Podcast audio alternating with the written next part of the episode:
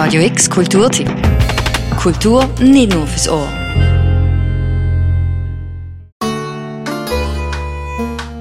Wo 1999 das Spiel Mario Party für den Nintendo 64 rausgekommen ist, ist das perfekte Spiel für Leute, die sonst mit Videospielen nicht viel am Hut haben.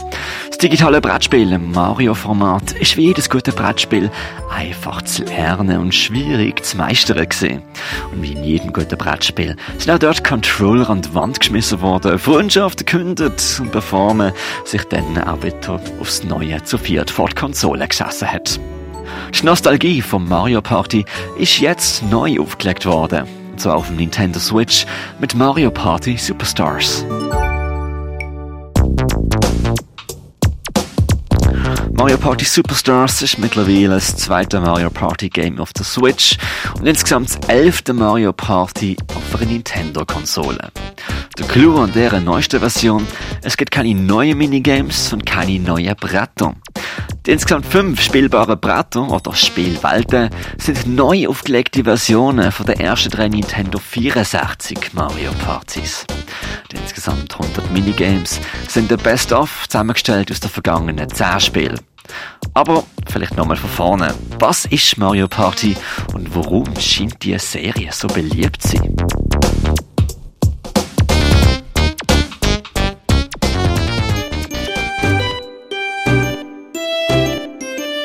Zum einen der niederschwellige Zugang. Wie bei jedem Brettspiel oben wählen dir zuerst aus, wie viele Menschen mitspielen. Mario Party wird immer zu viert gespielt. Wenn ihr zu wenig Leute habt, wird die verbleibende Rolle den Computer weitergeben. Dann wählt ihr eure Spielfigur aus. Wahrscheinlich wäre schon Monopoly schon mal der erste Konflikt hat. Ihr setzt den Schwierigkeitsgrad für die computergesteuerten Figuren und wählt dann aus einem von fünf neu aufgelegten N64-Brettern aus. Zum Beispiel Yoshi's Tropical Island von Mario Party 1 oder Spaceland von Mario Party 2.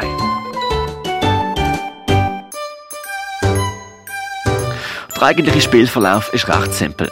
Jeder würfelt und läuft dann entsprechend die Zahl von Feldern auf dem Brett ab.